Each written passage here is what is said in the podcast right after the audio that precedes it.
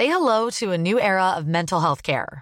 Cerebral is here to help you achieve your mental wellness goals with professional therapy and medication management support. 100% online.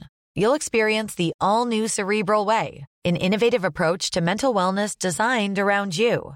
You'll get a personalized treatment plan from a therapist, prescriber, or both in a safe and judgment free space.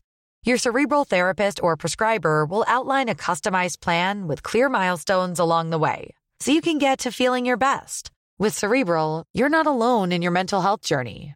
We're here to empower you to live a fulfilling life. So take that first step towards a brighter future and sign up today at cerebral.com slash podcast and use code ACasts to get 15% off your first month. Offer only valid on monthly plans. Other exclusions may apply. Offer ends July 31st, 2024. See site for details. Botox Cosmetic, out of botulinum toxin A, FDA approved for over 20 years. So talk to your specialist to see if Botox Cosmetic is right for you. For full prescribing information, including boxed warning, visit BotoxCosmetic.com or call 877-351-0300. Remember to ask for Botox Cosmetic by name. To see for yourself and learn more, visit BotoxCosmetic.com. That's BotoxCosmetic.com. Ryan Reynolds here from Mint Mobile. With the price of just about everything going up during inflation, we thought we'd bring our prices down. So to help us, we brought in a reverse auctioneer, which is apparently a thing. Mint Mobile unlimited premium wireless. Ready to get 30, 30, bit to get 30, bit to get 20, 20, 20, bit to get 20, 20, bit to get 15, 15, 15, 15 just 15 bucks a month. So, Give it a try at mintmobile.com slash switch. $45 upfront for three months plus taxes and fees. Promo rate for new customers for limited time. Unlimited more than 40 gigabytes per month. Slows. Full terms at mintmobile.com. ¿Escuchas eso? Es el tiempo. El tiempo que he estado investigando sobre el mundo del podcast. El tiempo que puedes ahorrarte tú. Ahora tienes disponible la suscripción anual a quiero a un precio especial por un periodo corto de tiempo. Entra y únete a la comunidad. Tendrás acceso a entrevistas en directo, más de 100 videocursos de podcasting y chat en Telegram donde recibes toda la información por si no quieres ni siquiera entrar en la web. Tiempo. Eso es lo que te ofrezco. Quiero ser podcaster.com.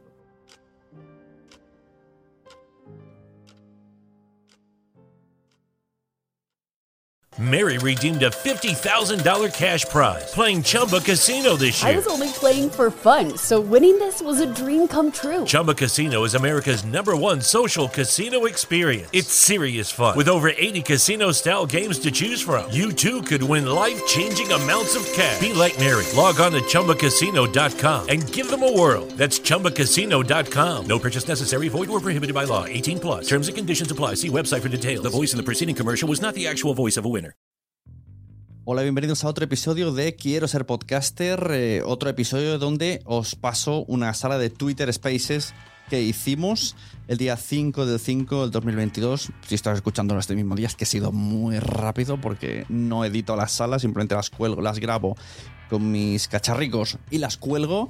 Hemos hecho un debate sobre los eh, eventos de podcast que tenemos actualmente, pero la cosa se ha ido un poco de madre con otros subdebates de podcasting muy interesante. O sea, si no estás interesado en esos eventos, no pasa nada, quédate, porque se abren diferentes temas, mm, se ponen sobre la mesa, que además se van a tratar también en esos dichos eventos, y también conocemos eh, los organizadores de estos eventos, por qué, eh, cuál es la motivación de cada uno de los eventos y un poco la parrilla de cada uno de los eventos.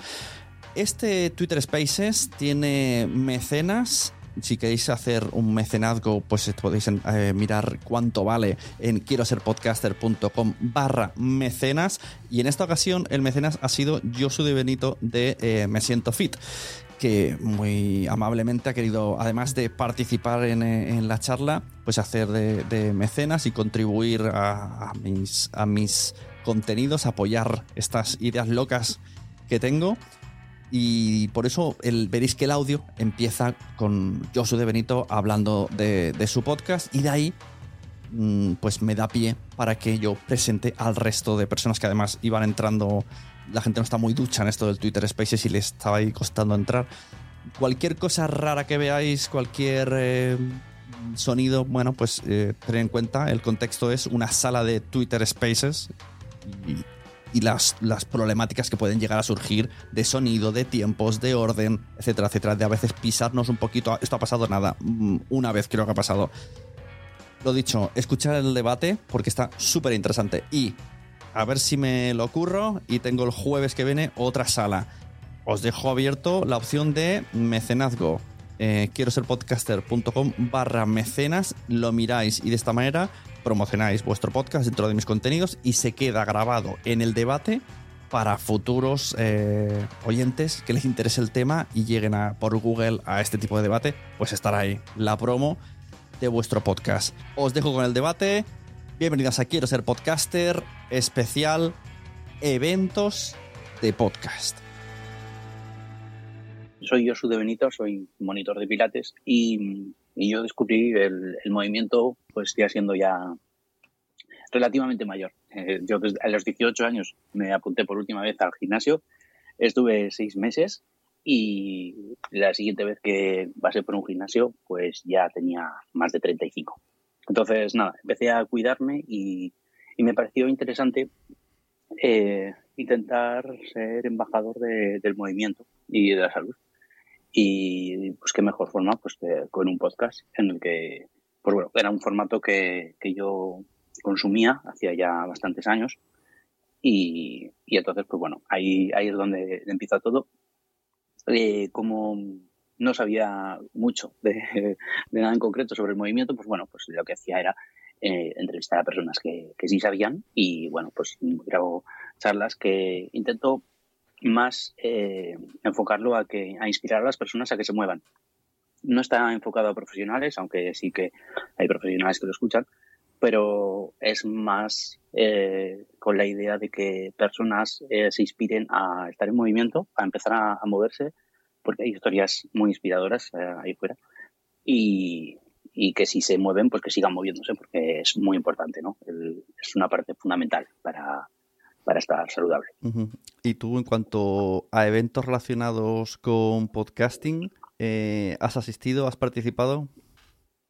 Pues la verdad es que no he asistido nunca, los he, los he vivido, pues eh, que creo que casi todos, porque yo eh, claramente ya me hice muy escuchante de podcast a partir, ya de forma exagerada, a partir del 2011, pero yo antes ya, ya había, yo tenía un, un MP3 que me descargaba los, los audios, tenía un Mac que fue el que me descubrió eh, iTunes y bueno, pues yo hacía ese proceso de descargarme los podcasts, los audios en el ordenador y del ordenador pues meterlo en un MP3 que tenía que bajarme un programa que pudiera leer ese MP3 porque mm. no tenía nada compatible, no era compatible con, con Windows y, y, o sea, con mm. Macintosh y claro, pues tenía que hacer como una especie de mm. malabarismos.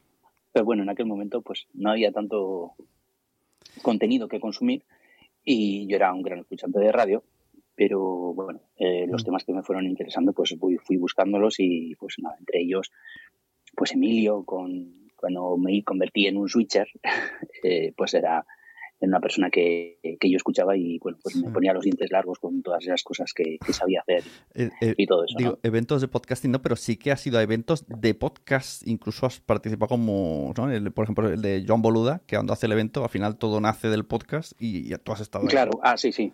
Bueno, sí, sí, eso igual es lo más cerca que he podido estar de... Sí, es verdad.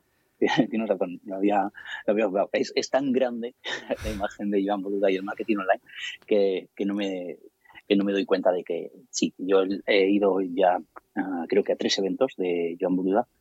Eh, son los únicos eventos que he ido hasta que no me acuerde de otro, digo yo. y, y, es curioso porque yo conocí a Joan Boluda eh, porque le entrevistaste tú.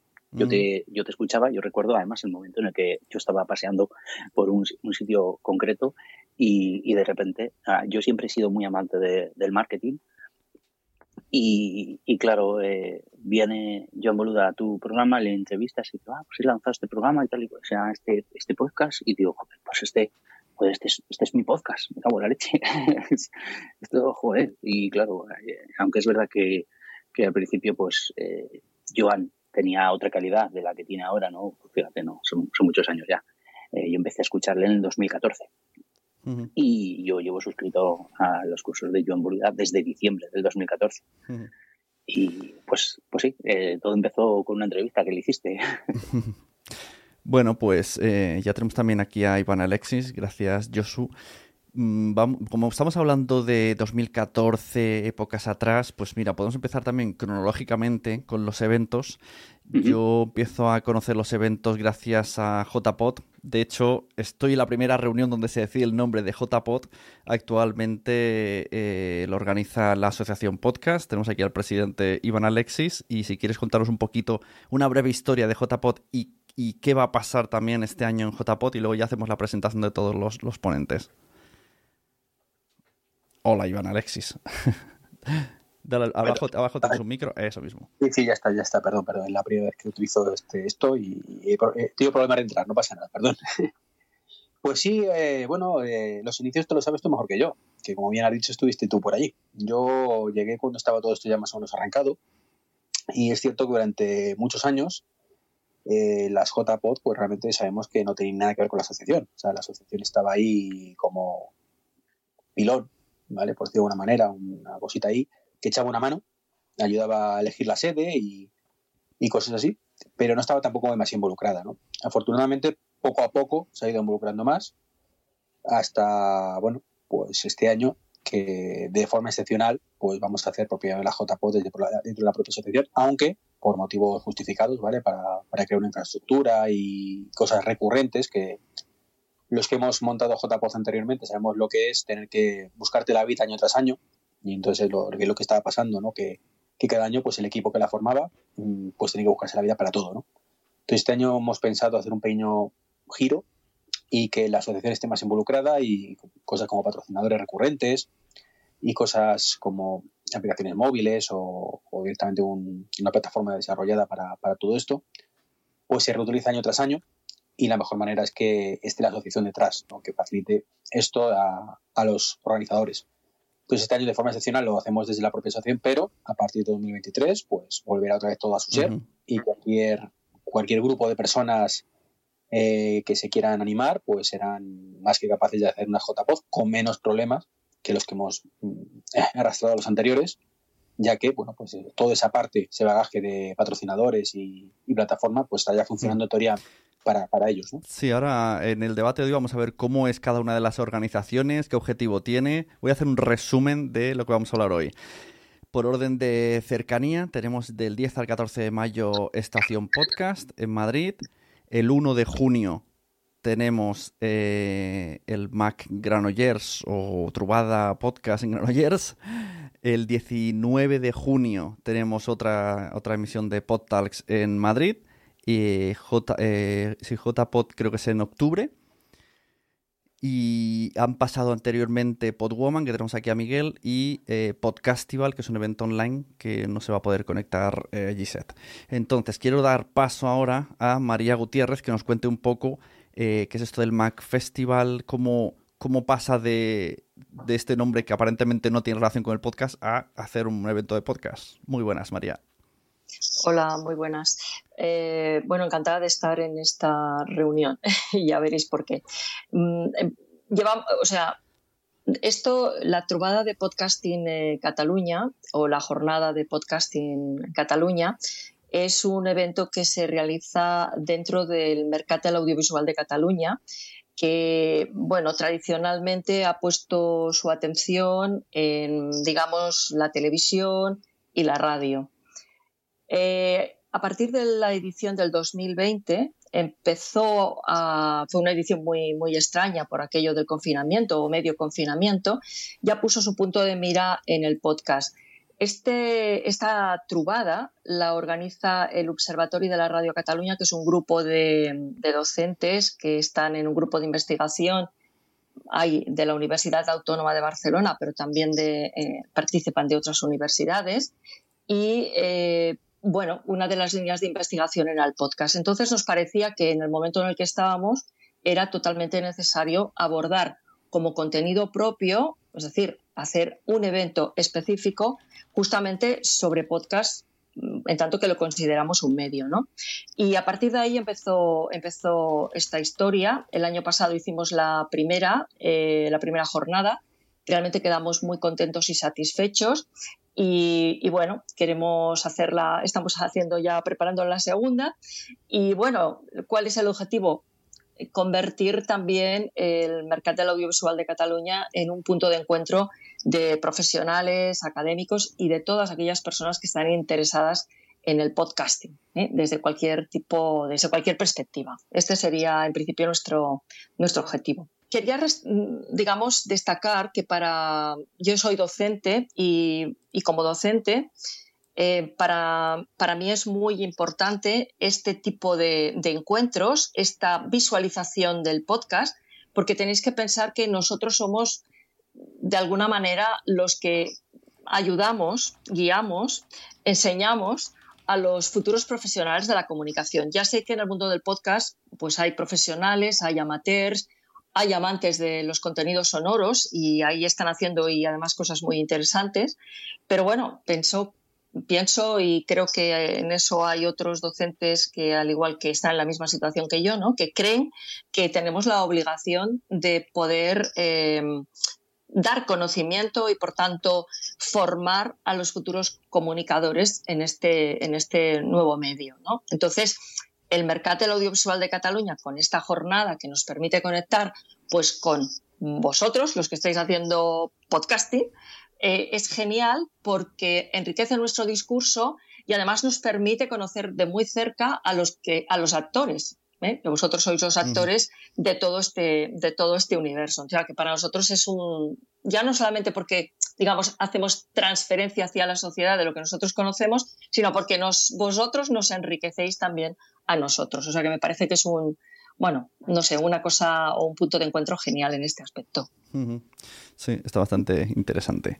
Eh, antes, cuando has dicho te hemos dejado más tiempo, yo es que estaba hablando y me está, está el micrófono muteado. O sea, he presentado a Nacho con mi micrófono muteado. Doy paso a Nacho Gallego, que viene a hablarnos de Estación Podcast, que esto es ya, la semana que viene. Así que cuéntanos cómo nace Estación Podcast, qué objetivo tiene y, y qué es esto de cuatro días lleno de contenido. Eh, hola, buenas noches. ¿Qué tal? ¿Se escucha bien? Sí. Más o menos. Escuchando. Estoy aquí con este. Yo también quería conectarme desde el iPad, como decía, y no, funciona. Así que nada, que, estoy con el móvil y, probando, probando. Eh, bueno, que muchas gracias por la invitación, lo primero para hablar aquí de, podcast y de eventos, que además hay, hola María, eh, que es colega y veo por también ahí a Monse conectada y más gente, o sea que, está genial estar aquí. Y bueno, contaros un poco, básicamente Estación Podcast surge eh, por iniciativa un poco de Carlos Galán, de Subterfuge Radio y también está Andrés Rodríguez de Spain Media, que son un poco los que tienen la idea original. Y, me llamaron el año pasado un día pues para decirme, Nacho, estamos pensando en montar algo alrededor del podcast, ¿qué te parece si te sumas? Y, y, y, te pones a pensar un poco en contenidos o cómo puede ser un festival de podcast. ¿no? La idea sería hacer un festival eh, en el que el, centro, digamos, sean los, el contenido y los creadores, sobre todo.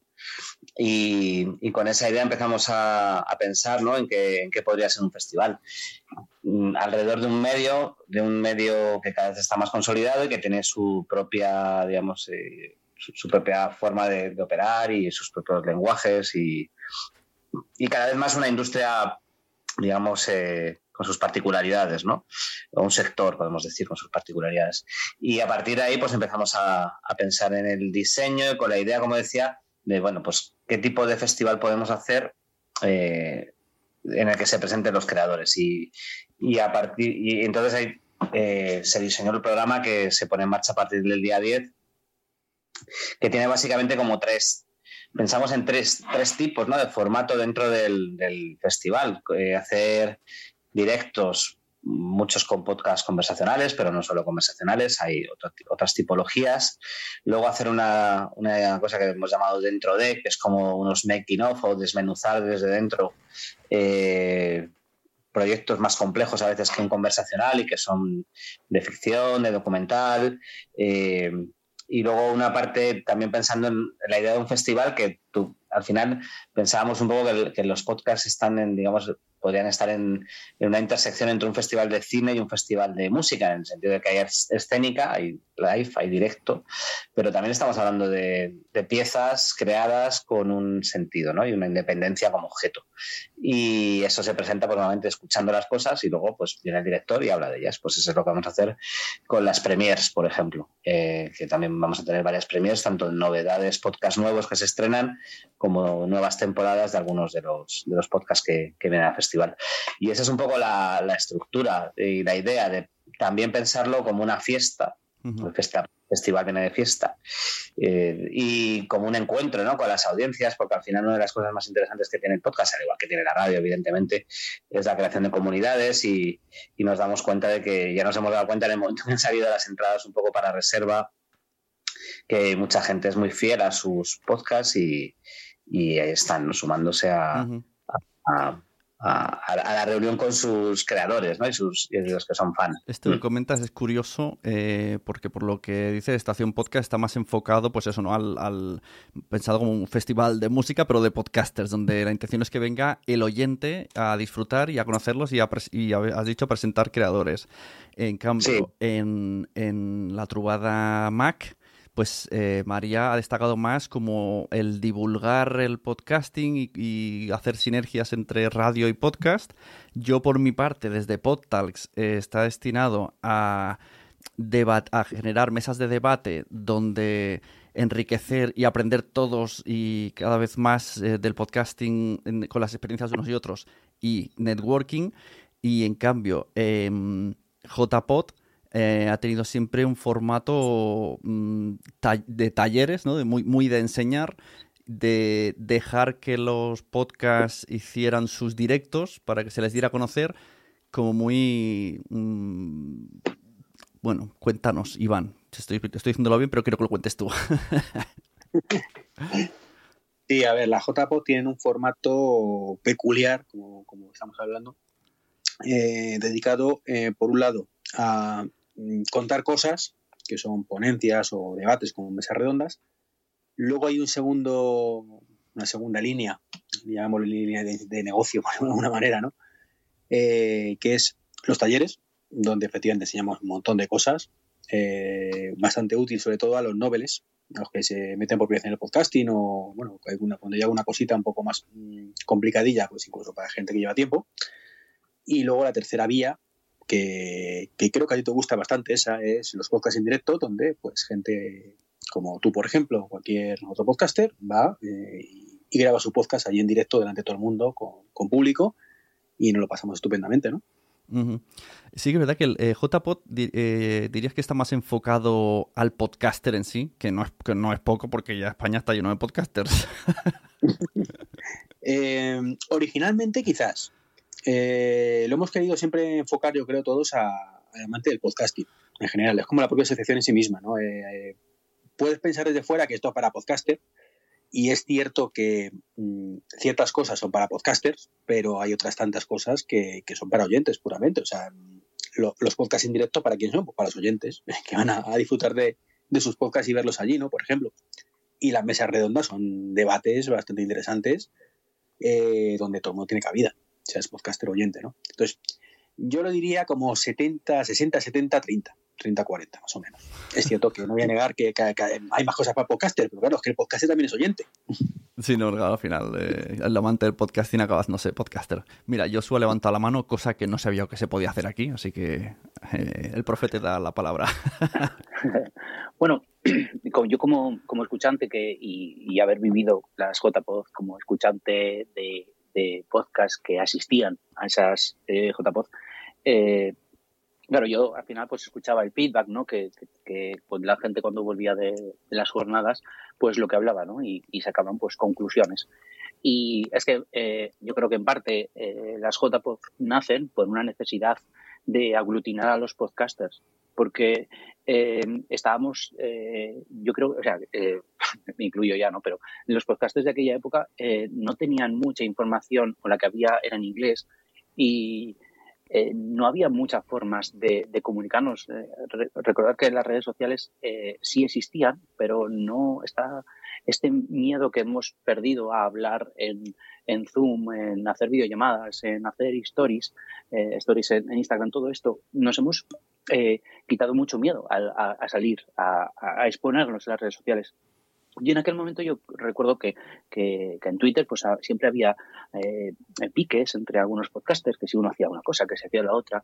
Pero bueno, lo que quería decir es que al final eh, sí que escuchaba muchas veces que el podcaster mm, pedía a esos eventos el, el, venir con herramientas para mejorar su podcast cuando volvía. Y, creo que esto, como dijo Sune el, el otro día en su podcast, eh, generó una, un terreno muy fértil en el que ahora estamos viviendo pues eh, momentos, pues yo creo que es un momento muy dulce en el que se está invirtiendo mucho dinero en el podcasting y, viene de ahí, ¿no? de, de, esas ganas que tenía toda España en, reunirse y, en hacer un mejor podcast y aprender de, de otras personas. Sí, sí, un poco JPod era un poco de comunidad podcaster, por así decirlo. Lo veo más así. Eh, María, cuéntanos, eh, ¿a qué público está dirigido Trubada Podcast? ¿Cómo, se pues, llama el evento? A mí me confunde. porque eh, Trubada, de, trubada de, podcast, de, podcasting a Cataluña, pero es que es lo que nos pasa aquí, que como tenemos que ir traduciendo, claro, pero entonces, como, a veces viene decimos jornada o trubada. Como viene del audiovisual Mac, entonces no sé bien cómo llamarlo. No, no, no, pues Trubada de Trubada, es una trubada. Una trubada, de amigos, un encuentro de amigos. Eh, bueno, va, dirigido para todos a todos los públicos. Eh, de hecho, eh, yo creo que la presencia de, podcasters es una presencia interesante porque, bueno, pues igual hacemos mesas sobre marketing o sobre estrategias de distribución y valor de la marca como por ejemplo este año también tenemos una mesa que, de la que bueno, particularmente estoy muy contenta, que es la de el rol de la, de la mujer en el podcasting, ¿no? Que me parece que, que, bueno, que ahí tenemos un rol distinto de lo que ha, podido tener en la industria radiofónica, aunque que es otro medio. Eh, y también yo, por ejemplo, del año pasado, y eso fue un motivo, digamos, de alegría para nosotros, que vimos a mucha gente joven. Eh, eso es importante porque yo como docente, no sé Nacho cuál es su opinión, pero yo cuando pregunto, yo tengo alumnos de primero y cuando pregunto a los alumnos de primero eh, cuántos podcasts escuchan, a veces mm, veo muy pocas manos mm, y por decir a veces porque otras veces veo nada. Entonces es una manera también de poder nosotros eh, incluso mostrar, hablar, todo lo que está pasando en las redes, este mismo encuentro, con nombres eh, y apellidos, con, títulos de podcast, nosotros siempre podemos ofrecer esto a los estudiantes. Entonces los estudiantes también están allí, digamos, eh, invitados a participar.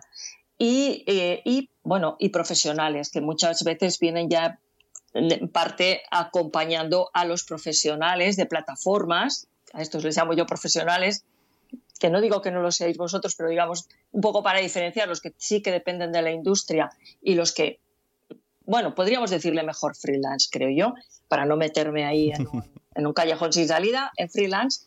Eh, bueno, pues va un poco para todos, es decir, es también mostrar y visualizar cómo está en este momento el universo podcast, o sea, hacer la foto, ¿vale?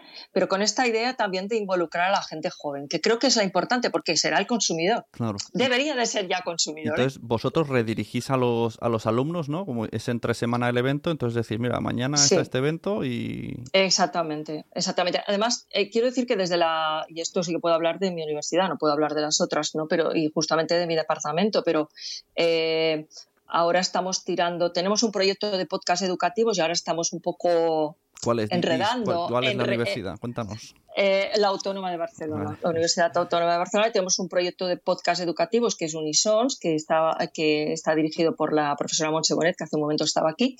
Y, bueno, estamos engrescando, digamos, eh, enredando a los alumnos para que ellos se conviertan en creadores con un objetivo meramente educativo. ¿no? Y después también hay en eh, un Cordino un curso que es sobre narrativa sonora podcasting. Un poco la idea de eh, vale, puede ser conversacional, pero no penséis que hacer un podcast conversacional, que puede parecer muy fácil, es tan fácil. El que triunfa es porque detrás tiene una narrativa, ¿no? Y entonces eso yo creo que es muy importante para poder trasladar a los estudiantes y tener contacto con vosotros y tener ejemplos para, bueno, por lo menos para mí y la gente que me rodea es genial. Claro. Mira, está Josu aquí pidiendo turno. Cuéntanos, Josu. Sí, yo tengo una pregunta para María. Hola, María. Encantado. Hola. Eh, decías al principio de la presentación que eh, hacéis estas jornadas e invitáis también a, podcasters que no venían de la radio eh, para aprender de ellos. cuando, cuando descubres el podcasting y ves que hay tanta gente que no, que no viene de la radio haciendo podcasting, buen podcasting, ¿qué, es lo que te llama la atención? ¿Qué, crees? ¿Qué es eso que dices, yo tengo que aprender de aquí? ¿no? ¿Qué, qué es eso? ¿Qué ves? Mm, bueno, a ver, em, yo creo que tenemos una cosa que, bueno, que tenemos que aprender, bueno, me voy a poner a la primera, vamos, que tenemos que aprender es a fijarnos quizás en, cosas pequeñas para poder explicarlas y hacerlas grandes. Yo creo que una de las ventajas y uno, bueno, o uno de los valores para mí del, del, mm, podcasting, de los, de los podcasts eh, y de las historias que explican los podcasts, es que son historias que no aparecen en absoluto o casi nunca o es muy difícil de encontrarlas, por ejemplo, en el otro medio que por ser también sonoro diríamos que es la competencia, ¿no? que sería la radio. Entonces, yo creo que el podcast ofrece esa posibilidad, historias anónimas, eh, investigaciones mm, a fuego lento para mm, incluso de cosas que han pasado, pero lo que sería el periodismo narrativo, eh, conversaciones relajadas con el objetivo, digamos, de crear ese relato, por tanto, de aproximarnos, incluso trabajando mucho lo que sería la empatía con, aquella persona con la que se conversa. Yo nunca digo que se entrevista, sino con la que se conversa, porque si ya, no, si ya es una entrevista, para mí ya pierde ese, punto de frescura que debe tener el, el, podcast. Yo creo que podemos aprender mucho. Y otro, otro, otra cosa que yo destacaría es la hibridación de géneros. Yo hablo como académica, ¿no? Pero siempre cuando vas al contenido sonoro es pues, ficción, es eh, información. Es que en el podcast todo se hibrida, ¿no? Y eso es fantástico porque demuestra que se pueden explicar las cosas de otra manera, ¿no? Y en ese punto creo que es muy interesante. Sí, nos has, nos has dicho que una de las intenciones es hacer una fotografía, y, pero en cambio también eh, destacas el contenido relajado, anónimo que ahora mismo, digamos que la fotografía a año abril 2022, si nos fijamos en los contenidos de, Estación Podcast, mm, casi todo es eh, gente conocida, famosos, le diríamos, famosos, y, muchas veces ni siquiera es contenido relajado, es famosos haciendo un show en audio. Que esto es un poco también lo que habéis hecho, Nacho, ¿no? esto también es una parte del podcasting, el que ahora vengan los famosos a hacer show en formato audio, que sobre el papel no es lo que entendíamos antes de un podcast. Bueno, es verdad que hay, eh, hay algunos shows de famosos, ¿no? Como, comentabas, eh, pero tampoco tantos, ¿eh? Creo que, que, porque cuesta, es decir, una de las cosas interesantes cuando uno se pone a montar algo así es que te das cuenta de que los llamados famosos influencers que se ponen a hacer podcast pues ya están en otra liga, ¿no? Eh, esto es una cosa que yo estaba pensando bastante este, estos meses mientras eh, eh, preparábamos un poco el programa y íbamos hablando con unos y con otros y te das cuenta pues que yo creo que, por ejemplo, los cómicos, humoristas que hacen podcast están en otra liga, no es la, yo no sé si es la liga del podcast, creo que es a veces la liga de las artes escénicas y de las estrellas, es otra historia. Es decir, que estirando el chicle llenan Within Center solas. Es, complicado igualar eso de forma semanal, llenan teatros todas las semanas. O... Entonces, eh, creo, que, creo que es verdad que hay una parte de eso que también tenemos que reflexionar, ¿no? El hecho de que viajan hacia el podcast gente que viene del humor o gente que viene de la televisión o gente que viene de, de YouTube. De hecho, una de las tendencias que se están dibujando en los últimos meses es que youtubers pasan a ser podcasters y como tú dices, ¿eso es un podcast o no? Pues evidentemente también tenemos que discutir, ¿no? Eh, entonces en, Estación Podcast es verdad, y mira, ayer salieron las entradas, antes de ayer, Y el, primer, si te pregunto, ¿cuál es el primer podcast que se ha acabado las entradas en minutos? El de, el de las rubias. Claro, efectivamente. Sí, y es así, es así. O sea, es, eh, Álvarez ya tiene un montón de, impacto en redes, Moderna de Pueblo igual. Bueno, pues son gente que, que, están en una liga de, de, seguidores y de influencers que es, que es brutal. Creo que por otro lado, esto está siendo súper positivo para el mundo de, para el medio podcast, ¿no? Porque está, está conectando con un montón de gente. Yo creo que, por ejemplo, desde luego, no, es, de... no, es, que sea ni competicional, simplemente que esto se ha sumado, se ha sumado al podcasting. Antes teníamos pues podcast narrativo, ficción, conversacional y ahora pues shows, por así decirlo. Claro, pero ser conversacional puede ser un show, evidentemente. Eh, luego, a partir de ahí, eh, por ejemplo, a mí, el otro día estaba viendo, fíjate, la, la peli de de Lucille Ball, ¿no? esta de los eh, sale con, con Bardem, hablando de, del viaje que hace Lucille Ball desde el cine, no llega a triunfar en cine, pero ya era un personaje relevante y se pone a hacer radio y se convierte en una estrella de la radio de repente, en los años 30, ¿no? En Estados Unidos. Y es súper interesante cómo las estrellas viajaban entre medios y, y, al final cuando una de las cosas que ocurre, yo creo, eh, y, que se, y que demuestran la fuerza que está cogiendo el podcast, es que, la, es que se producen este tipo de, trayectorias y de viajes, de gente que, eh, que llega desde fuera del mundo del podcast a hacer podcast y, le funciona bien. Y ojo también porque, claro, yo decía Estrellando Chicos, Estrellando Chicos es un fenómeno que podían ser más o menos conocidas en el mundo de fuera del podcast, pero han crecido con su podcast, básicamente, con unas estrellas antes de, de, hacer su podcast. Lo que sí es verdad, como dices, es evidentemente ya nos encontramos con otro, con otro tipo de shows en el que el podcast se convierte en un digamos, en un contenedor de su forma de hacer, ¿no? Claro. Y, en, el momento que llenan teatros, por ejemplo, yo, el, este sábado voy a ver Entiende tu mente, eso sería un, rara avis, porque va a ser un contenido relajado, tranquilo, hablando de salud mental. También ha llenado un teatro, pero esto también lo puede hacer Entiende tu mente y dos más. Pero no es un show de voy ahí, voy a disfrutar y me voy a reír y va a haber música. Además que estirando el chicle en, el, en los teatros le añade más show y bailan y cantan Claro, claro, claro. Pero es, es, es lo, interesante de esto es, al final hablamos como de, universos, ¿no? De, espacios donde, ¿cuál es la puerta de entrada? ¿Cuál es la puerta de entrada estirando el chicle? Eh, el podcast, luego van a hacer más cosas. ¿Cuál es la puerta de entrada de forma semanal? El podcast, luego hacen teatros, luego hacen libros, luego hacen... Pero su puerta de entrada, digamos, a su universo es el podcast. Y eso pone en valor eh, al, medio al final, ¿no? es decir, están pasando muchas más cosas más allá de contenidos eh, específicos creados en esto de manera amateur o profesional, de podcast, si hablamos de podcast nativo, podcast independiente, podcast pure, podcast generado por las emisoras, bueno, pues eh, se producen, eh, el podcast es un contenedor donde entran muchas cosas y esto es, la historia de los medios nos cuenta que la tele fue igual, la radio fue igual y se fue alimentando de un montón de cosas que iban pasando alrededor y evidentemente pues digamos que supuran ¿no? y, se van transfiriendo ¿no? las, narrativas, las ideas, las formas, y es, es lo más interesante. Y evidentemente, el hecho de que de repente la gente de 18 años escuche estirando el chicle, se convierte al medio podcast en un referente para mucha gente. Y eso es súper importante y está, es lo que está haciendo que las audiencias crezcan en general, porque son puertas de entrada ¿no? al medio. Es, o sea, la radio de toda la vida ha buscado puertas de entrada al medio. Mm. ¿Cuál era la puerta de entrada al medio? Eh, la radio musical. La radio musical para la gente de 15 años, 16, 17 años hoy es algo residual. Es así, o sea, pueden llegar gente, y hay gente que escucha 40 y no sé qué, pero sí, eh, la media de edad es bastante alta. Pero antes estaba muy claro el recorrido, ¿no? Entonces el podcast, digamos que por ahí está pillando a mucha gente que está encontrando en el medio un referente y un espacio de identidad, de deferencia, de, comunidad que, es fundamental, ¿no? Mm. Claro. Mira, damos paso a Josu, luego habla Iván, luego vuelvo a hacer otra ronda con los demás. Genial.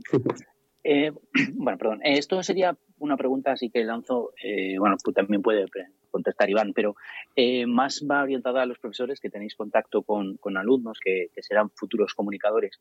Y me gustaría saber eh, cómo abordáis el tema de, la independencia en el discurso a la hora de, comunicación, ¿vale? De, opinión, ¿sabes? De, que un comunicador sea independiente a la hora de, tratar eh, ciertos temas. Su opinión, ¿sabes? No, no, no tener que estar supeditado a, a una línea editorial. Me refería a eso, a ese, Mm. a ese tipo de independencia. Yo, si quieres, bueno, eh, yo lo, lo que.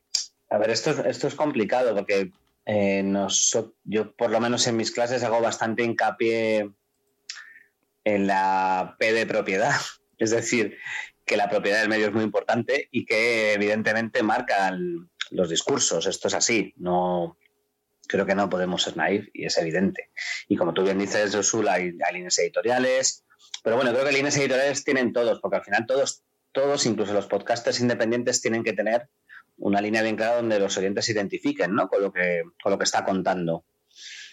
Que tú puedas o no, eh, que seas más libre o menos libre a la hora de establecer un discurso eh, dentro de la subjetividad que tienen todos los comunicadores, esto de la objetividad es una cosa que es mentira. Entonces todo el mundo habla desde un sujeto y, y desde una forma de entender el mundo. Eh, luego, evidentemente, creo que es muy interesante, aunque así, por o sea, proyectos que, que también, por ejemplo, están en el festival, pues tipo Carne Cruda o, o Cafetera, que, que son sostenidos por sus oyentes, ¿no? Y que podemos decir que los oyentes les dan independencia, pero al final también dependes de los oyentes. Y esto está pasando mucho ahora con la prensa también sostenida por los, por los suscriptores. En cuanto si dicen alguna cosa que no te gusta, y esto tiene muchísimos problemas algunos diarios online y creo que también incluso los programas tipo cafetera o carne cruda, que la, la propia están sometidos muchas veces a la, a la, a la forma de ver el mundo de sus oyentes, ¿no? de sus lectores. Y en cuanto se desmarcan un poco o tienen una, una idea personal, Claro, no sé, es decir, si tú en un momento dado, dentro de, supuestamente tienes que tener una, una, opinión, una, una opinión, una forma de mirar como muy, eh, en una, vamos a decir, uniforme, or- ortodoxa en una sola dirección, ¿no? Entonces, si en un momento dado, en algún tema de los que surgen en la actualidad, te desmarcas un poco o tienes una, una forma de mirar más matizada, te pueden decir que eres un, que, que- que, bueno, que es que, que vas, que, que si eres demasiado flojo, que si no. Entonces, es, Has cambiado de bando. es muy complicado porque evidentemente estamos en un mundo hoy día hiperpolarizado, ¿no? Eh, a todos los niveles y entonces eh, yo creo que la- los, los puntos de vista de los de los comunicadores son eh, complejos. Y yo lo que siempre les digo, creo que a los alumnos en final lo que les digo, mira, hay que sobre todo intentar respetar la verdad, la veracidad y ser honesto. Y yo creo que eso ya es la, eso ya es importante, ¿no? Si partimos de ahí. Luego a partir de ahí, eh, bueno, pues hay que lidiar con un montón de cosas y evidentemente hacer radio o escribir en un sitio u otro está muy marcado por la por dónde estás y, tienen que ser conscientes de ello, sobre todo no ser perfectamente conscientes de dónde está uno, ¿no? Eh, Un poco en, la línea de lo que decía Josu, estaba escuchando esta mañana el podcast de Cristina Mitre que ha tenido invitada a Almudena Ariza, que ya me contará, Almudena que ha hecho telediario, lo hemos visto mil veces en la tele, corresponsal, viene de la guerra, y ella decía que, que ella ha tenido que grabar y emitir unas cosas para la tele, pero que luego las cosas que quiere dejar reposada y que sean más eh, de, de- de pensamiento, de opinión y, y más relajada y hablar con gente, se lo llevará a su podcast personal. Entonces, de esta manera, de su manera individual, podremos extender la información que ella ha podido dar en las noticias. Entonces también Claro. es una manera interesante. Sí, sí, totalmente. No, no. María, María, sigue. No, bueno, sí, sí, que totalmente de acuerdo con lo que dices. Uno, yo también oí una, una entrevista que le hicieron a Almudena y estaba en esta línea. Eh, a ver, yo estoy un poco en lo que dice Nacho, totalmente de acuerdo. Eh, ellos tienen que saber que si acaban trabajando pues para, es decir, si no son, bueno, incluso siendo freelance, depende de quién te encargue el trabajo, pues vas a tener que respetar una serie de, de reglas y de normas. Pero yo creo que lo más importante, al menos bajo mi punto de vista, es que sean rigurosos con aquello que hacen. Van a ser neutros, es decir, la objetividad, como ha dicho Nacho, no existe. Eh, pueden ser lo más, neutro lo más neutros posibles, mm, bueno, incluso subjetivos, pero que su trabajo sea honesto y riguroso. Eh, y yo es lo que, vamos, mm, creo que todos intentamos que al final esos productos que ellos realicen mm, tengan esta característica, mm, documenta- documentación al máximo, etcétera. Y luego una cosa simplemente, si me permitís, para apuntar, que también lo comentaba Nacho, y hablando de jóvenes, ¿eh? por eso lo digo aquí, es que ciertamente estos influencers son los que permiten que eh, los jóvenes lleguen a otro tipo de contenidos, los descubren en el camino. Y yo creo que eso es importante. Por tanto, ponen en valor como ha dicho, y yo estoy totalmente de acuerdo, ponen en valor al podcast, ¿no? O sea, ponen en valor al medio. Y bueno, y entonces a través de ellos va ampliándose esta, esta audiencia. Aprovecho para decir a cualquier persona que esté en la sala, si en algún momento quiere participar, eh, hace una petición, yo le doy paso, hace la pregunta y luego ya lo bajamos como oyente. Quiero preguntarle a Iván Alexis, eh, JPOT este año, vamos a tener, enlazando un poco lo que hemos dicho antes, siguiendo con la coña, vamos a tener famosos, vamos a tener talleres, ¿qué vamos a tener? Bueno, pues todavía no sabemos lo que vamos a tener definitivamente, entre otras cosas porque todavía no tenemos claro al 100% ni la sede, ¿no? Pero ya tenemos apalabradas unas cuantas cosas, algunas cosas de famosos o de gente más conocida, pero gente famosa así de por ahí, que de estos ultra conocidos, de momento, de momento, no hay nadie. De momento, reitero, no será porque no lo estamos intentando, ¿eh? ¿Pero qué, línea lleva este año JPod? A mí yo voy a, he parecido que es, eh, hay mucho debate tecnológico, ¿no? Eh, realmente es una línea mm, enfocada, queremos enfocarlo este año para que nadie se sienta fuera. Y sabemos eh, que ha habido JPOT muy enfocada al público amateur, que parecía que las empresas eran como el diablo. Eh, luego ha habido otras donde se dio la vuelta a la tortilla, con lo cual el público amateur parecía que se sentía como muy desplazado y que las, que las empresas que eran el diablo pues estaban ahí a, un asalto al poder y que esto no iba a ser lo que era. Eh, todo esto pues generó ciertas polémicas y este año pues intentamos un poco aunar a todos, ¿no? que nadie se sienta desplazado, que sea un 50-50 y que sea una JPOD mm, para todo el mundo, que sea una JPOD para el que quiera ir un poquito más enfocado a la empresa, tenga cosas para, monetizar y, empresas con las que hablar, ¿vale? Y las empresas también que vengan y, y puedan darnos sus charlas y luego también mucho contenido pues para el público un poco más amateur o independiente, como queramos llamarlo, eh, que tenga pues eso, su, también su, su pequeña J-Post para ellos, sin que tenga la sensación que le están pisando nadie nada. ¿no? Entonces, como digo, una J-Post para todo el mundo, que creo que, puede ser una cosa que esperemos que guste, ¿no? Aunque, aunque sabemos cómo es esto, ¿no? Cuando intentas contentar a todo el mundo, al final no contentas a nadie, pero bueno, no, será por no intentarlo. Eh, Josu, cuéntanos, ¿qué quieres decir? Eh, bueno, eh, una pregunta para, para Iván. Eh, bueno, ¿cómo ves la llegada de, masiva de, los podcasts de, vídeo? Eh, no es algo nuevo porque yo recuerdo que, había podcasts de vídeo cuando, cuando comentaba al principio. me descargaba mis, mis MP3 en el ordenador para luego pasarlos a, un MP3 que solo aceptaba Windows. cuando aquello ya había vídeo podcast, pero ahora, pues de cara a que ser descubiertos, ¿no? de, esa ausencia de tener un, un descubridor eh, decente de, podcast nuevos ¿no? en, base a, tus gustos, eh, ¿cómo, ¿cómo, ve la JPod? ¿Tiene un hueco este, este tema a la hora de, de hablarse desde la asociación? Y si ya te quieres mojar y quieres dar tu opinión, pues fantástico. Bueno, mm, fíjate si tiene hueco que una de las charlas que, tenemos ya palabrada, insisto, de, esto da palabrado más que nada porque hasta no, vamos, el número de salas y demás que tenemos, pues no, no podemos confirmar todo 100%, ¿no?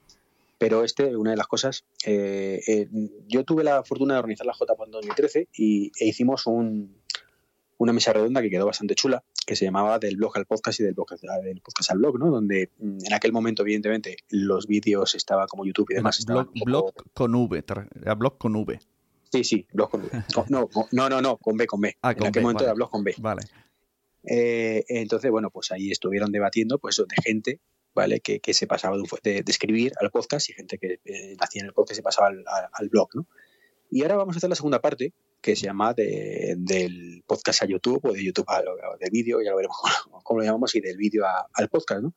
Donde está ese, ese, perfil precisamente, gente que empieza de una manera y al final acaba haciendo video, video podcast o gente que tiene un canal de YouTube y de pronto pues empieza a hacer un, un, un podcast también o al revés, estás haciendo un podcast y te da el venazo y haces otro, otro canal en YouTube de, hablando de, tu, de tus cosas de forma paralela al podcast creo que, hay cabida para todos. Y al mm. final, mm, creo que lo que tenemos que pensar es que todos los que somos podcaster, eh, al final somos creadores de contenido, y es una forma más de crear contenido.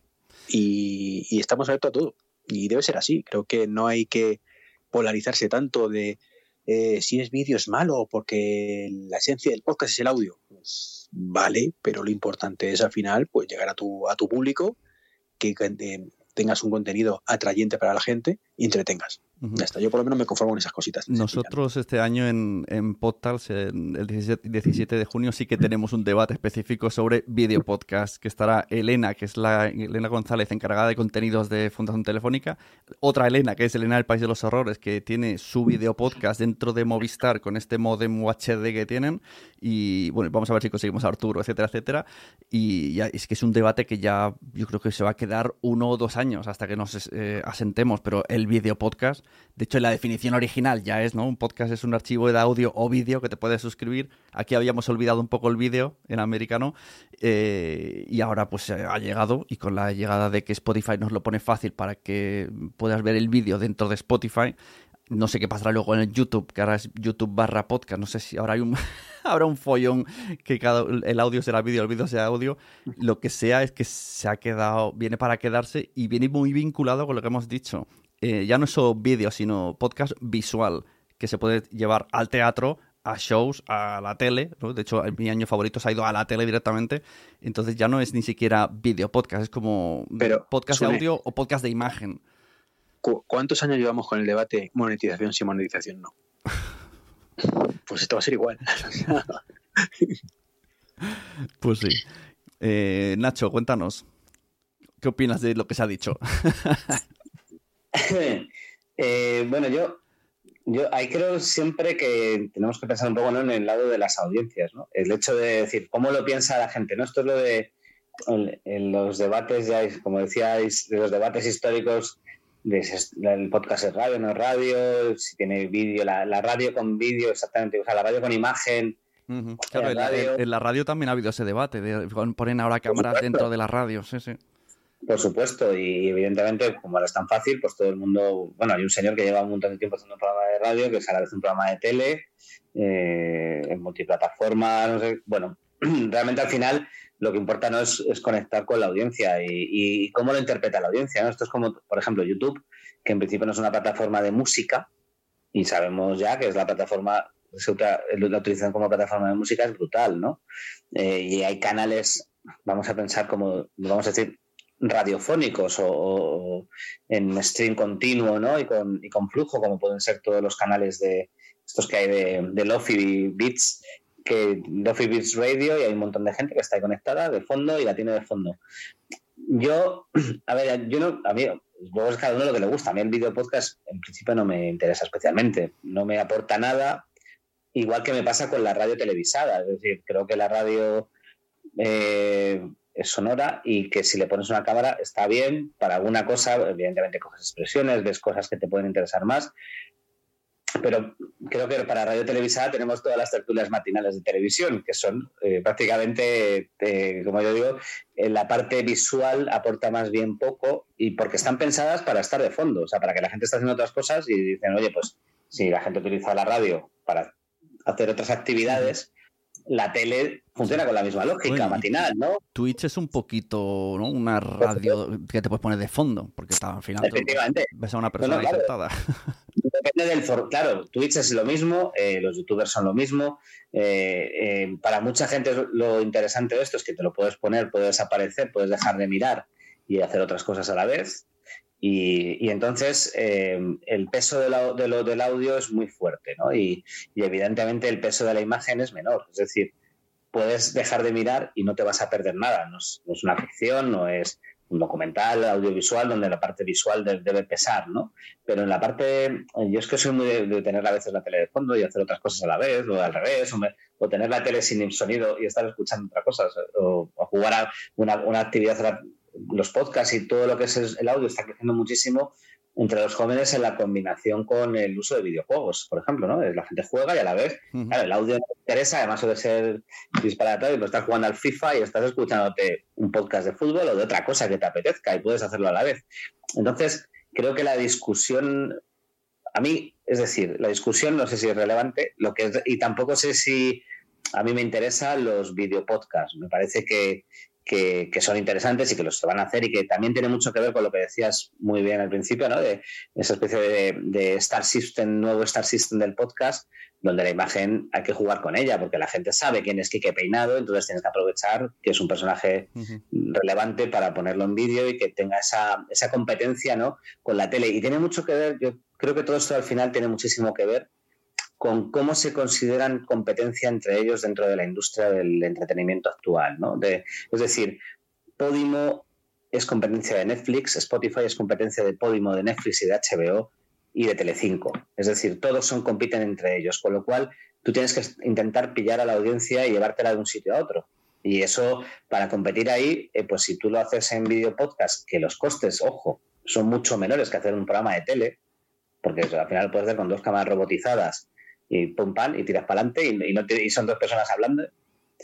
Eh, pero tú estás compitiendo en ese mercado, ¿no? O sea, si yo, si yo escucho un podcast no veo Netflix.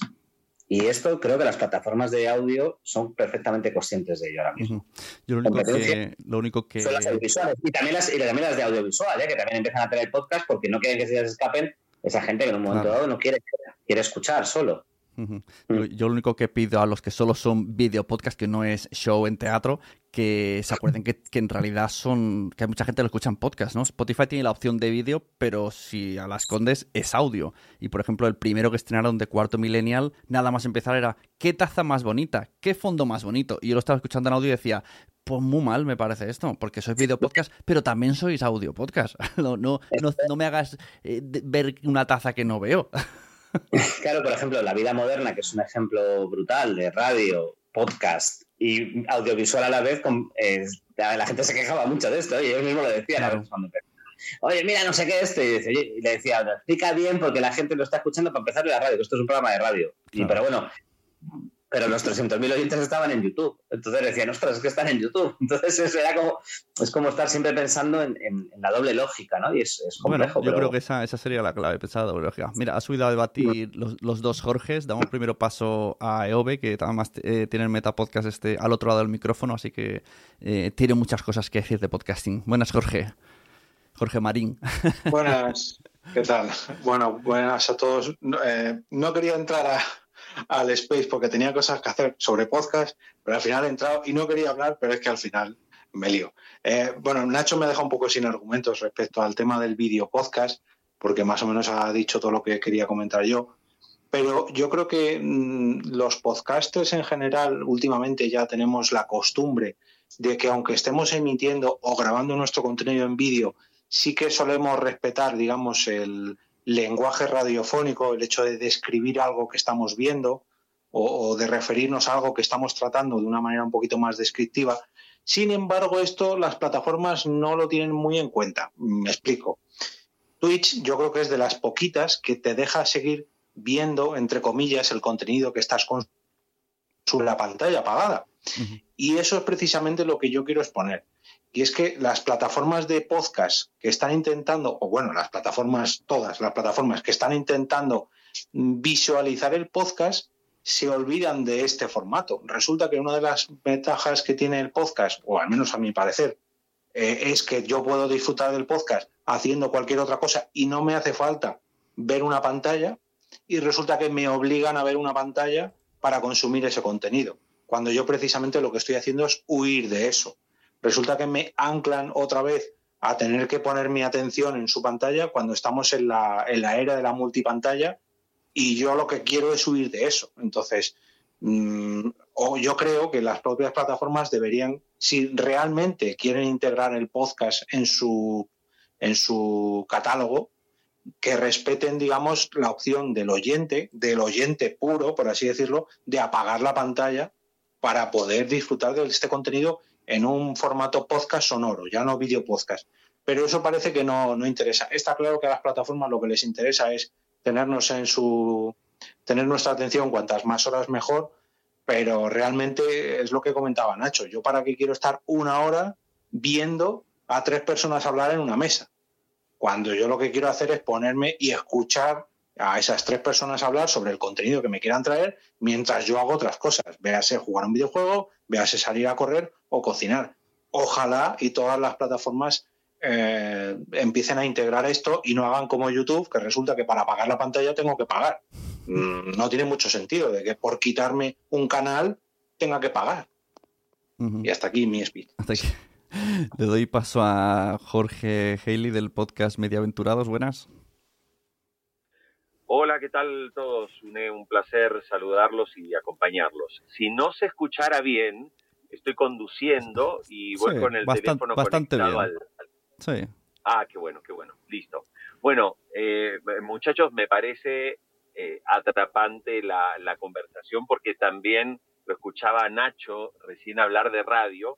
Y bueno, por ahí para quienes no, no, no sepan, bueno, yo, yo dirijo la, la, segunda radio de Colombia, ¿no? la segunda radio más importante. Después de Caracol está RCN, con lo cual me toca vivir en el mundo de la radio, mi, también mi pasión por, por el podcasting y, ahora que están hablando del concepto de video podcast, claro, eh, recientemente leía unos estudios que, comparto un poco la opinión con ustedes, que claro que un, poco lo que es eh, como que el ser humano naturalmente, ¿sí? Somos más bien adictos eh, a, a, lo visual que a lo sonoro, ¿no? Es decir, esto en gran medida explica lo que ha pasado con, con, los smartphones, que a la gente, todo el mundo está viendo, ya vieron los millones en TikTok, los millones en Instagram y todo. Como que hay una, obviamente la gente entre verlo y solo escucharlo, pues seguramente lo natural es, no, no, muéstramelo, muéstramelo, no. Entonces, eh, eh, ese es un primer punto en el cual la radio casualmente que hace dos días me tocó dar una conferencia en la Universidad Javeriana de aquí de Bogotá, eh, expliqué que un poco una de las cosas que amenazan al audio es la adicción visual, ¿sí?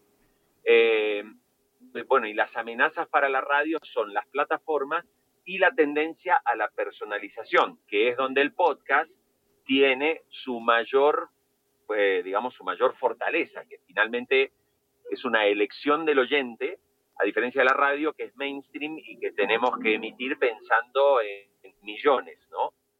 Entonces, em, yo siento que la, la, posibilidad del video podcast a mí me parece como alternativa, pues absolutamente, eh, absolutamente válida para que finalmente ese producto de contenidos que nosotros hacemos lo, lo tengamos distribuido en aquellos formatos que finalmente nuestras audiencias eh, valoren más. ¿no? A mí me pasó una cosa curiosa, eh, de hecho, bueno, lo invité, Sune, te sigo comprometiendo a una entrevista en Mediaventurados porque tengo mucho que preguntarte. Este, y, me ha pasado una cosa, miren, yo mi primera temporada la hice solo en audio. Promediando la segunda temporada empecé a incorporar, ya que había incorporado eh, Zencaster, la opción de grabar también con vídeo, empecé a grabar vídeo y empecé a subirlos y les, les aseguro que se me produjo a nivel de audio un crecimiento por lo que me empezó a llegar de YouTube. Empezando, por ejemplo, que yo en YouTube tenía 80 suscriptores y hoy debo andar en los 1300, 1400, que todos me llegaron por subir las entrevistas en podcast, pero solamente un pedacito. Es decir, si mi entrevista, mi podcast dura media hora, es uno por semana, pues subo 10, 12 minutos de la entrevista y en algún momento meto una cosa que digo, oye, entra a Mediaventurados y búscalo en Spotify, bla, bla, bla. Bueno, les aseguro que me han crecido también suscriptores que me llegaron, es decir, me ha servido desde el punto de vista promoción para que cierto público me llegue. Y para no alargarme mucho, quiero completar lo que decía Nacho y los quiero invitar a todos, si pueden y están conectados. Eh, el tema de si la radio se debe visualizar o no. ¿sí? Eh, yo fui el que puso las cámaras en la cadena SER en el año 2007. Cuando estaba dirigiendo cadenaser.com, este, metí las cámaras robóticas en aquel momento que las manejábamos desde, desde la página web, en mis años en el grupo Prisa.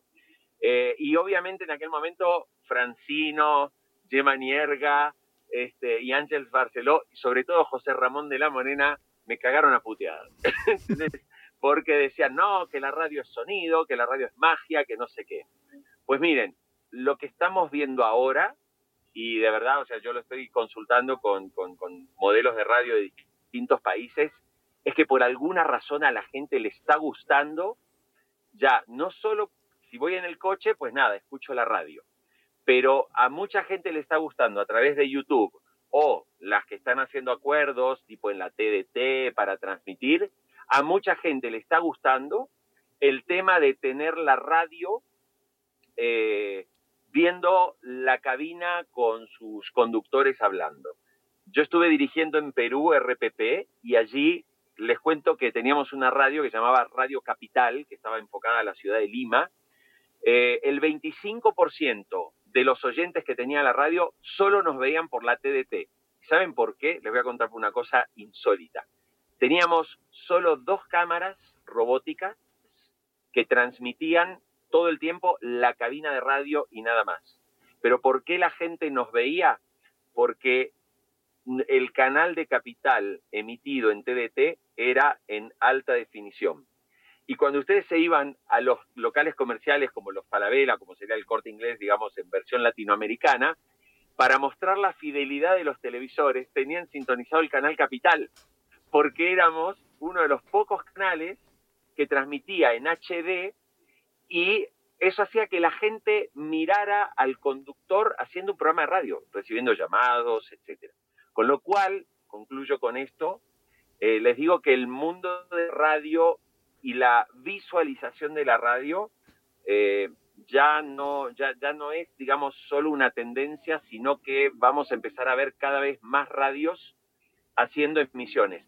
Eh, yo los invito, si pueden ahora, en algún momentito, cuando terminan, eh, busquen en, YouTube eh, una radio argentina que está haciendo lo más innovador que hay en este momento en, para mí en radio de todo lo que he visto, que se llama Urbana Play. ¿sí? Ustedes la buscan así, Urbana Play, y vean en vivo. Para que se den una idea, a la mañana tienen hasta solamente en emisión por streaming, en YouTube, solo en YouTube, sin contar Twitch, hasta 40.000 personas viendo el morning informativo de la radio. Y ustedes dicen, oiga, están viendo una cabina. Sí, pero los invito a que miren, por favor, la estética del estudio, la estética y la dinámica de sus conductores, absolutamente jóvenes, frescos y espontáneos. Y de verdad, yo creo que les va a gustar. Yo lo, lo he visto porque eh, fue, una fue, fue, de, fue, de, invitado a tu podcast y, me llamó la atención. Y además era en verano y hacían el programa en la radio. Eso lo he visto. Y sí que es verdad que son muy frescos. Entonces aquí estamos anunciando. Ah, ¿Te Que era Luzu. Sí, Luzu, exacto. Estamos anunciando un video kill de Podcast Star. Damos la palabra a Josu. Cuéntanos. Sí, yo creo que eh, esto da para taller. Eh, lo de enseñar a, los podcasters que hacen vídeo, eh, enseñarles a hablar de, cara a que sepan que luego la gente les va a escuchar. Claro, que, tengan en cuenta el audio. Esto eh, Berto Romero se lo dice mucho a Andreu. Le dice, Andreu, que estamos en la radio. y Andreu se tira al suelo. hace de todo. Eh, María, cuéntanos qué tipo de contenido tenéis en la Trubada Mac y si quieres hablar también de lo que estamos hablando, adelante. Sí, mm, Gracias. Voy, eh, es un poco en la línea de lo que estamos hablando y luego hablaré de los contenidos que tenemos en la Trubada. Em, yo pienso que, bueno, quiero decir, la, los avances, las innovaciones vienen y la mayoría se quedan, ¿no? Pero para mí tampoco tiene ningún sentido que haya una cámara eh, eh, cuando el contenido en realidad, es decir, el contenido sonoro, que haya la cámara y que me permita ver qué es lo que ocurre, creo que también es eh, como, bueno, la curiosidad que despierta el mundo desconocido del hacer radio, como cuando llevas a la gente a ver cómo se hace televisión, ¿no? Sin quitarle eso, yo no he visto esta, esta experiencia, me la he apuntado, la de la de Urbana Play, Play, y la voy a mirar con mucha atención, pero yo estoy un poco en la línea de que eh, la persona que sabe hacer, no diré radio, ¿eh? la persona que sabe trabajar el contenido sonoro, aprovechando eh, lo que es el lenguaje sonoro y que sobre todo aprovecha el lenguaje verbal descriptivo, esta persona le pongan cámara o no, la cámara nos va a dar una información que, bueno, para algunos puede ser aleatoria, para otros no, puede ser interesante, pero indudablemente el mensaje va, lo más importante del mensaje va a estar en lo sonoro, ¿no? El problema que yo veo es que muchos de estos eh, podcasters e incluso experiencias radiofónicas que mm, comparten, es decir, programa de radio. Aquí teníamos un programa de radio que pasó a ser de televisión, pero compartían utilizando el mismo horario, por tanto lo podías ver en la tele, pero lo podías escuchar en la radio y sorprendentemente, eh, como se hacía en un plató de televisión, olvidaron que aquel contenido tenía que ser radiofónico también. Por tanto, ni descripción, ni la taza, etcétera. Y acerca de lo que estáis diciendo en el Nadie sabe nada con, el, con Berto y con Andreu, sí que es verdad que Berto siempre le recuerda que está en la radio, pero ciertamente el lenguaje verbal descriptivo es muy alto, con lo cual a lo mejor yo luego quiero ir a ver qué es lo que han hecho y me voy a su canal, ¿no? Pero eh, eh, no he perdido nada de aquello que han explicado, ¿no? quiero decir que es debate interesante pero pondría el punto en ese. Si es contenido sonoro, el contenido debe contener la, información, ¿no? Y el otro es aleatorio. Bueno, es mi punto de vista. Los, ¿eh? los videopodcasts, eso sí, solamente por ahora, pienso yo, están destinados a conversacionales, porque no puedes hacer un narrativo mm, en vídeo. De hecho, Nuria Pérez de Gabinete de Curiosidades siempre dice que ella más hacía historias en YouTube y al final los comentarios eran, me gusta tu cojín que tienes detrás. Y entonces se hartó ese tipo de comentarios y dijo, pues ahora solo voy a hacer audio. Y claro, imagínate un gabinete, para que Gabinete de Curiosidades fuese en vídeo, necesitas mm, pues imágenes, vídeos y cosas y, muchas eh, de tirar de imágenes de archivo y historias porque no vas a ponerla ahí adelante leyendo porque perdería todo.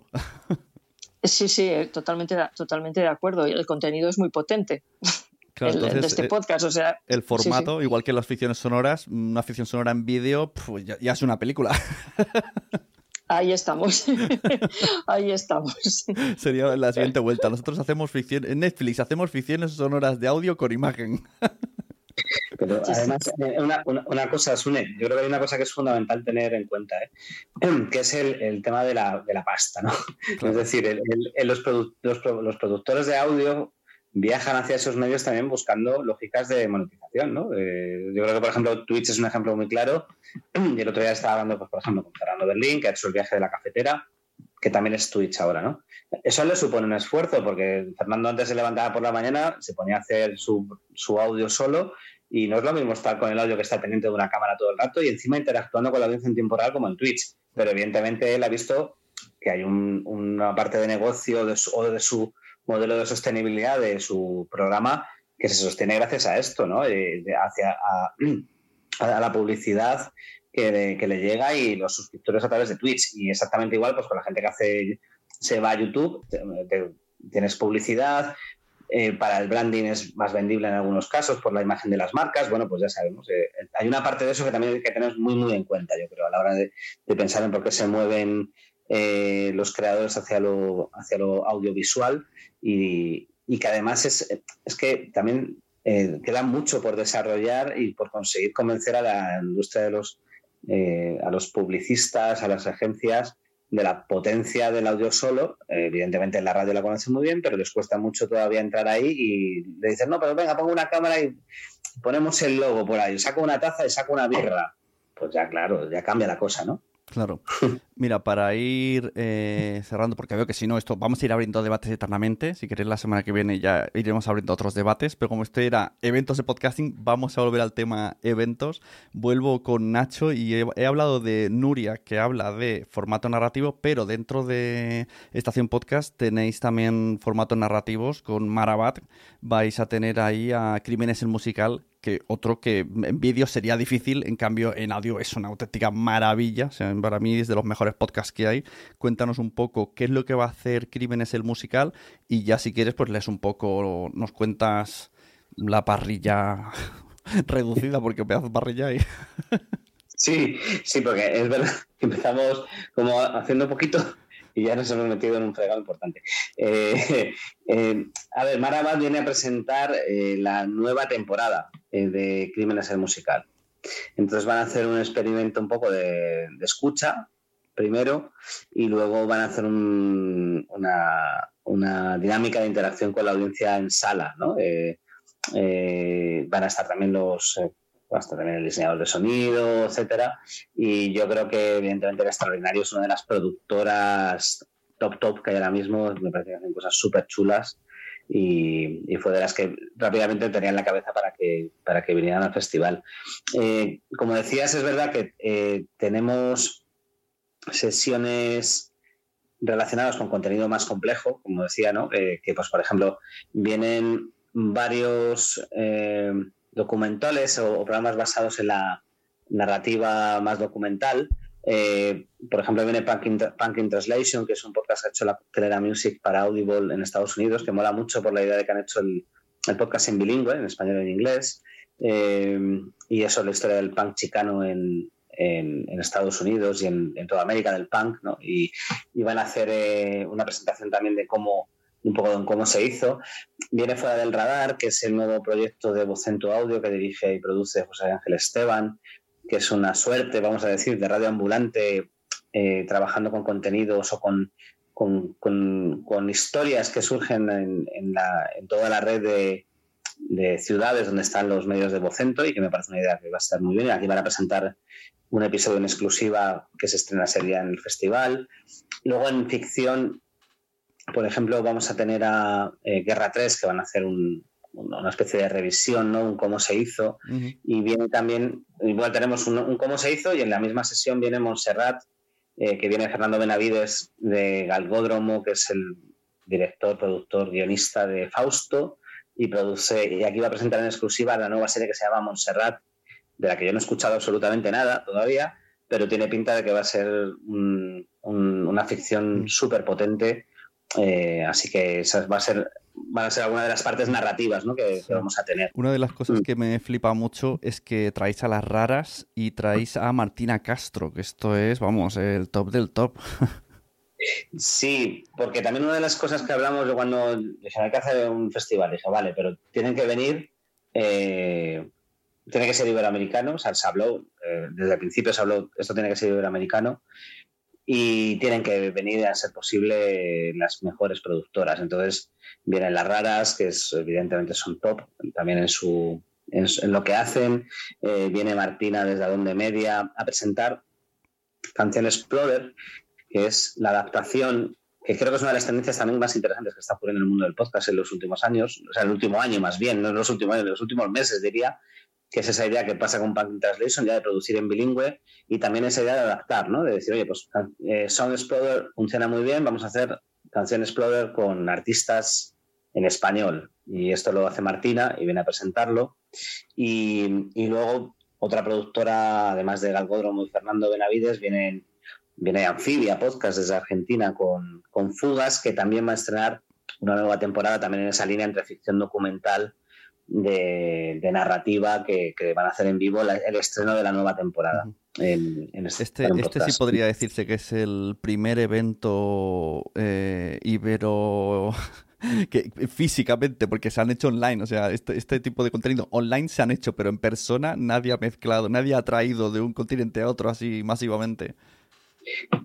Creo que no. Y también, además, eh, yo hablando con ellos me decían, eh, hemos hecho muchas cosas de contar esto, ¿no? Lo que estamos haciendo hoy también un poco, ¿no? De, hablar de podcast, ¿no? Y, cuando les dije, no, pero es que yo no quiero, vamos a tener al final unas mesas y creo que están bien, pero creo que lo fundamental era eso, venir a presentar creaciones. Para mí era como lo, la, clave del festival tenía que ser esa. Y es verdad que vengan aquí es un esfuerzo muy importante de la organización, eh, porque porque cuesta, y, pero creo que también se está tejiendo como una nueva, es una, algo que está pasando estos últimos dos, tres años, ¿no? como una, una comunidad de oyentes eh, que es, pero es una de las cosas más complejas y que creo que el podcast está logrando, ¿eh?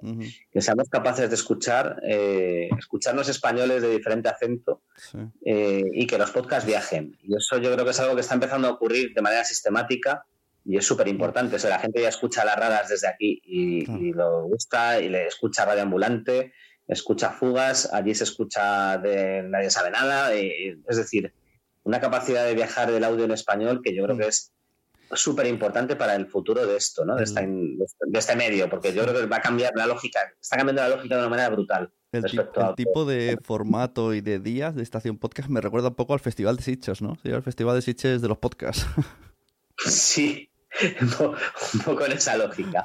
No sé si la gente montará, sabes que yo no estoy nunca en Sitges, pero mis amigos de Sitges que van a Sitges vez de cuentan que el público monta mucho el pollo, ¿no? Se, lía y entonces que la gente es como un encuentro entre y la gente además eh, se relaciona con. que yo esto lo he visto en alguna vez, pues yo qué sé, alguna vez he visto en vivo la vida moderna que lo hacen en la sala Galileo y vas a verlo y como se monta un circo que es brutal, por lo que decíamos, ¿no? De relación con el, con, lo que está pasando muy fuerte. No sé si lo conseguiremos, vamos a intentarlo, porque además venimos de tiempos de estar como muy atrados, ¿no? Muy, mm. muy contenidos con esto del COVID y yo creo que aquí va a haber una especie de para una explosión. Muy bien, Nacho. Pues eh, suerte con el evento, aunque va a ir bien porque ya tenéis muchos sold out. Así que la semana que viene, quien quiera que se acerque a Madrid. Sí, eh, eh, toda la información está en estacionpodcast.com con todo lo que con todo lo que va a haber y, como os digo hay, muchísimas cosas yo creo que hay como bastante diversidad que es una de las cosas que hemos buscado que hubiera desde vieja old school no de gente que lleva mucho tiempo haciendo podcast gente que se incorpora gente más mainstream, gente más indie, productoras de allí, productoras de acá. ¿Online podemos verlo todo? Sí, sí, va a estar todo en la estación, en estacionpodcast.com, se va a poder seguir el live de casi todo. Que si queréis un día hablamos también de los derechos, ¿no? De estas cosas y como la gente a veces dice, no, a mí... Eso tiene otra no sé, no sé si me apetece que me vean, ¿ves? Por ejemplo, antes veíamos, hay gente que dice, es que yo no quiero que se vea el, vídeo. Eh, entonces va a haber un live streaming de audiovisual pero hay gente que no quiere o que no dice, no, prefiero que, porque nosotros cuidamos mucho el producto final y como luego vamos a subir esto a nuestro canal, pues preferimos que no se vea en directo. Bueno, pues que será para los 200 personas que estén en la sala y bueno, ahí estarán. Sí, sí, de hecho yo para podcast tengo que mandar derechos de imagen cuando es un evento de podcast, pero como sale el streaming, pues tienes que enviarlo. Sí, sí, en eso estamos estos días, mira. bueno, pues eh, Nacho, gracias por, por haber venido. Continúo con, los demás. Mil gracias por todo, por la invitación y por, por, permitirme estar aquí. La verdad que ha sido un placer, un gustazo escucharos y sigo aquí escuchando un rato. Eh, María, cuéntanos lo que puedas de parrilla y, los días que son, o el día que es. Pues bueno, eh, no, es tan ambicioso como Estación Podcast, que os deseo que os vaya muy bien. Em, eh, pero también tenemos al extraordinario. Es la segunda vez que viene. En este año en concreto vendrá Marabat. También tenemos a María Santoja, a las chicas de Patriarcado. Después em, a Iván Pachi, que hará como una especie de, taller para gente que haga las preguntas de quiero empezar y no sé por dónde. Eh, Lourdes Moreno, de la productora ejecutiva, es productora ejecutiva de Podium.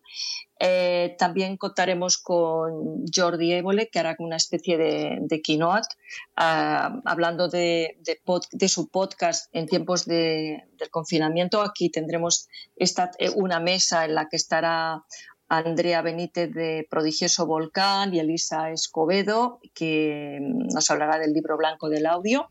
Es una mesa que va a moderar Sune. Y después también tenemos a Ona Ormaichea, que es de directora digital de Prisa Radio, eh, Laura Torné de iVox, eh, Andoni Orrantía, que ha hecho justamente, acaba de publicar un libro sobre mm, que habla, cómo habla tu marca en podcast. Em, a ver, más. Tenemos también, ah, hay algunas cosas que todavía tenemos que cerrar y bueno, la, la, idea, si no cambia mucho, cerraríamos con una intervención de Melvin Rivera, que me imagino que ya sabéis, ¿no? que es el creador de Notipoet, que bueno, es fantástico para saber y ponerte en un momento al día de todo lo que está ocurriendo en el, en el mundo podcast. O sea que es, es distinto, eh, no es tanto, es más de reflexión, no tanto de mostrar eh, creaciones. Pues está bastante completito, sí, sí. Os esperamos, ¿eh? 1 de junio, ¿eh? Es el 1 de junio. Eh, no sé exactamente si se va a ofrecer en streaming, pero sí que es cierto que el, el mercado del audiovisual tiene un canal de YouTube y la, la mayor parte de las sesiones se, se, cuelgan ahí en ese canal de YouTube, ¿no?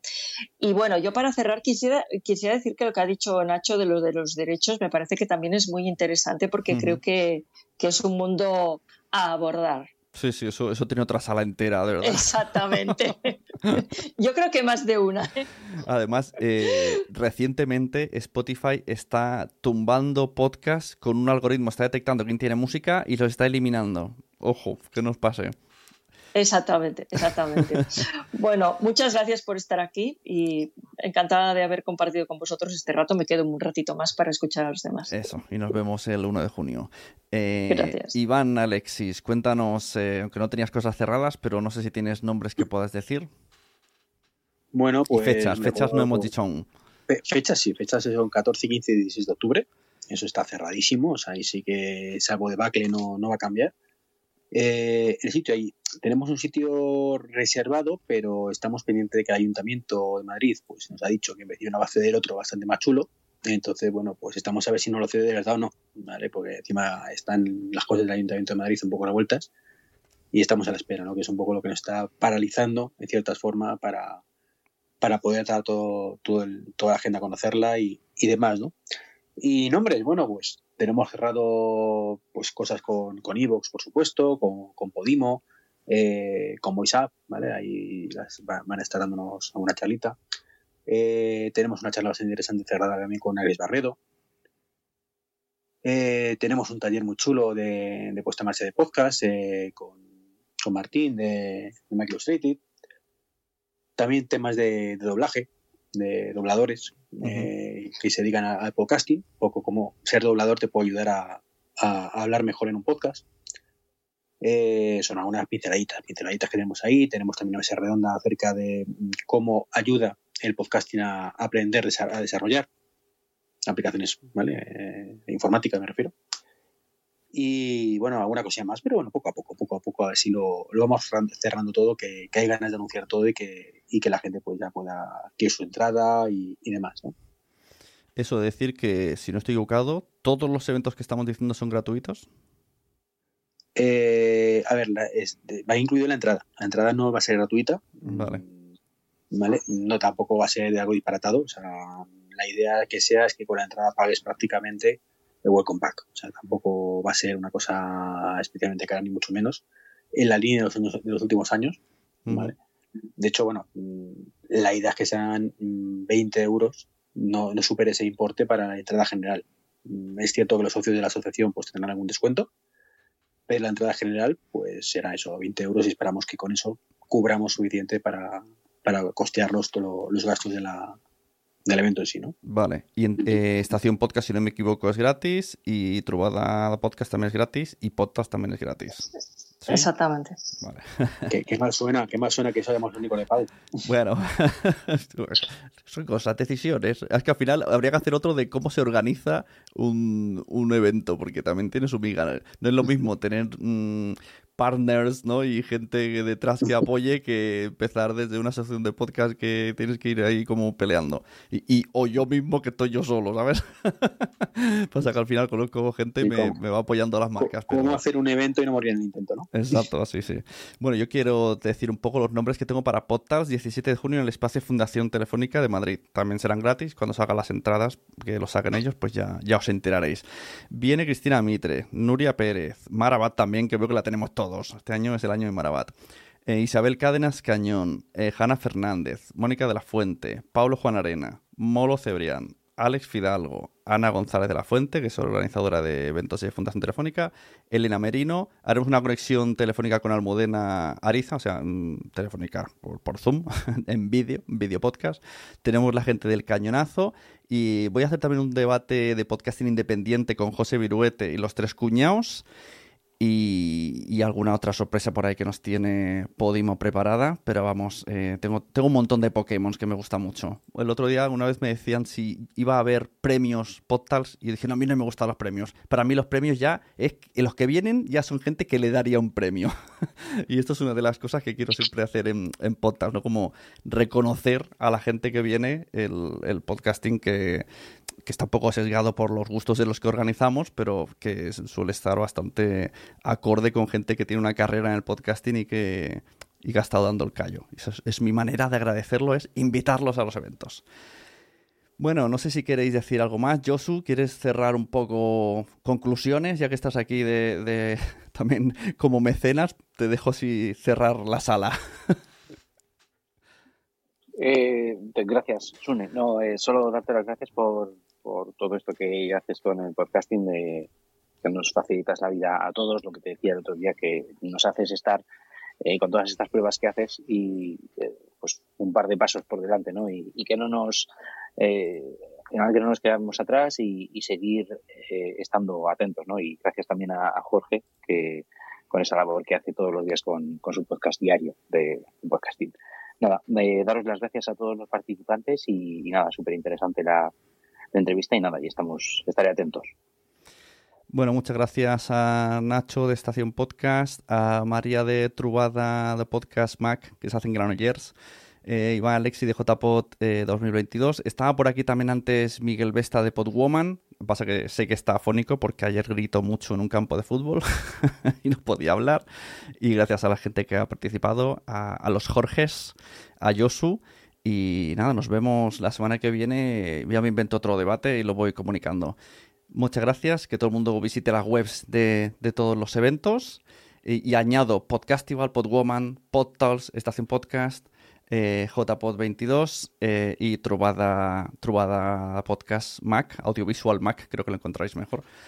Y nada, lo dicho, muchas gracias. Recomendad podcast, que a todo el mundo le gustan los podcasts, pero no lo saben, que aunque cada vez lo sabemos más. muchas gracias. Espero que os haya gustado uno de estos formatos que tengo, Twitter Spaces, los episodios de los lunes cortitos, el premium que tengo los viernes en Quiero Ser Podcaster, la membresía quiero ser podcaster.com con todas las entrevistas premium y los vídeos y los videocursos que hay ahí dentro.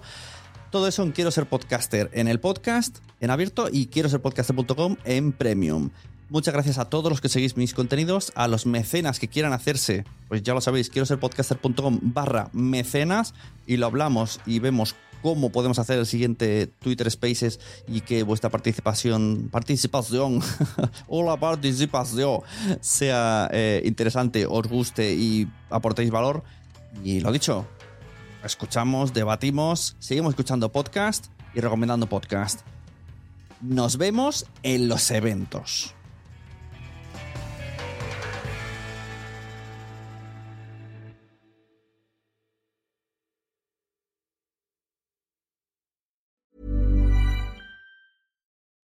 Marketers and business owners, you've been pining after a certain someone.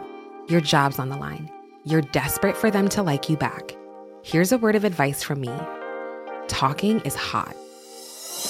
Just you and them, finally alone, like us two right now. Maybe under the duvet, headphones on, one on one. Podcast advertising is proven to be one of the best ways to catch their attention. So surprise them while they're tuned in, while the moment's right. Say a line or two that really gets them going. Next time, if you want to win over your special someone and build some brand love, experiment with something new. Just focus on your voice. Advertise on more than 100,000 podcast shows with ACAST. Head to go.acast.com slash closer to get started. ¿Te ha gustado este episodio? Pues vuelve al siguiente a por más. Y si te has quedado con muchas ganas, entra en nuestro premium. Quiero ser podcaster.com barra premium. Ahí tienes montón de episodios más, además sin cortes y muchísimas cosas más extras.